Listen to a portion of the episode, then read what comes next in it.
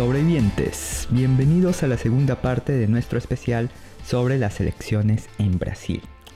Eh, les voy advirtiendo que este episodio va a ser súper corto, creo que el más corto que hemos tenido en estos dos años y medio de otras latitudes, eh, porque al, final del mismo voy a dar un súper anuncio que me tiene muy muy emocionado y van a entender por qué este episodio es bien cortito. Pero bueno, en el episodio de hoy veremos el factor evangélico y el voto electrónico. Bienvenidos y bienvenidas a otras latitudes. Comenzamos. A ver, en el capítulo anterior vimos a grandes rasgos los diferentes factores que influyen en el votante de Brasil, no solo para esta elección, sino para las anteriores, como por ejemplo el estado donde uno vive, la condición social, eh, también si es afro, si es blanco y un pequeño etcétera. Pero hay un elemento transversal que ha ido tomando importancia en los últimos años, que es el factor religioso, o bueno, si quieren el factor evangélico. Oye Carlos, pero Brasil no es el país con más católicos del mundo. Sí, efectivamente, es el país con más católicos del mundo. Eh, se estima con, que tiene una población de 108 millones de católicos, pero los evangélicos no se quedan atrás porque representan el 32% de la población, o sea, prácticamente la tercera parte. Eh, esto en números vendría a ser entre 65 a 70 millones de habitantes. Eh, tal es el poder de estas organizaciones, de este grupo religioso o bueno, de esta rama del cristianismo, que las estimaciones apuntan que dentro de unos 10 años la cantidad de evangélicos será mayor a la de los católicos. Y ahí radica la importancia electoral de este grupo para la elección actual y para las elecciones futuras. Pero tal vez ustedes deben de estar pensando sobrevivientes que, eh, claro, en base a lo que había dicho en el capítulo anterior, que el perfil del evangélico promedio debe ser de un hombre blanco, eh, de clase media o clase alta, que vive en las grandes ciudades. No, todo lo contrario. Si tuviéramos que representar al típico evangélico de Brasil, estamos hablando de una mujer de familia afro de clase trabajadora y que vive en las periferias de las grandes y pequeñas ciudades del país. Esto es así porque las iglesias evangélicas, sobre todo las pentecostales y neopentecostales, que son la abrumadora mayoría, han realizado una exitosa campaña de penetración en aquellas zonas donde el Estado ha sido incapaz de solucionar las problemáticas diarias, zonas donde abunda la delincuencia, drogadicción, eh, familias disfuncionales y los evangélicos, las iglesias evangélicas, han llegado ahí brindando un mensaje de paz y sentido de comunidad que difícilmente eh, se puede encontrar en otros grupos religiosos o laicos. Claro, a través de la disciplina y prácticas estrictas de los principios de la Biblia. Ahora, que las iglesias evangélicas sean de carácter popular no es impedimento para que sus principales figuras sean cercanas al poder.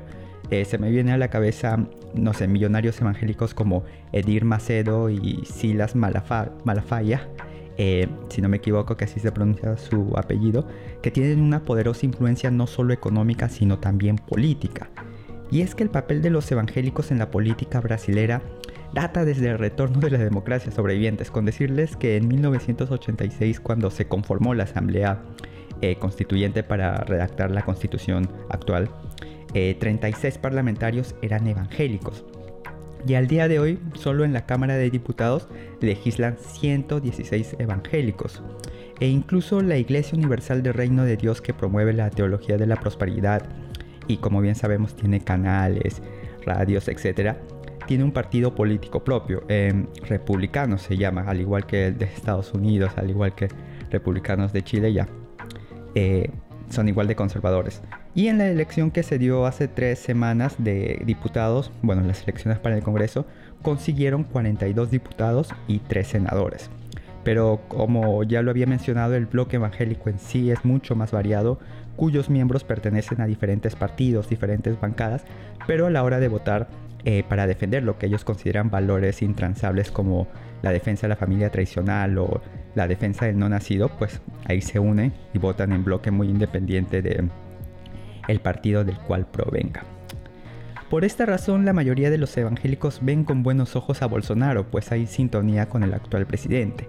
Y durante esta última semana los fake news han inundado en las redes, WhatsApp, Facebook, eh, Twitter, etc. Sobre todo aquellas que dicen que si Lula gana, cerrará iglesias, cosa que es un poco contradictorio porque cuando Lula gobernó 8 años en ningún momento se cerraron iglesias evangélicas, sino todo lo contrario. Crecieron, incluso Lula, su gobierno promovió la ley de libertad religiosa. Pero las fake news no solo van en contra del expresidente, sino también contra el mismo sistema de votación. Y hay que saber sobrevivientes que desde hace 25 años el sistema de votación en Brasil tiene como protagonista a las urnas electrónicas.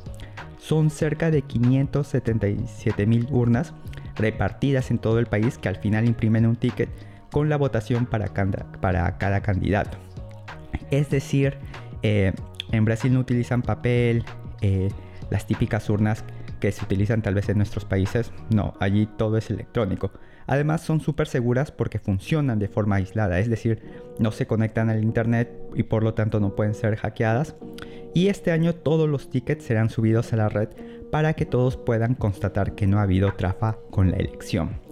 Sin embargo, para los bolsonaristas más radicales se está cocinando un fraude y el mismo Bolsonaro ha deslizado varias veces la idea de desconocer los resultados en caso él pierda. Bueno, sobrevivientes, así están las cosas en Brasil. Es un escenario un poco complicado. Yo me arriesgaría a pensar que va a ocurrir algo parecido en primera vuelta. Eh, es decir, el conteo en Brasil siempre inicia en las ciudades del sur, en las ciudades más grandes, por eso va a haber una amplia ventaja de Bolsonaro sobre Lula. Pero creo que conforme eh, vaya avanzando el conteo, esa ventaja se va a recortar.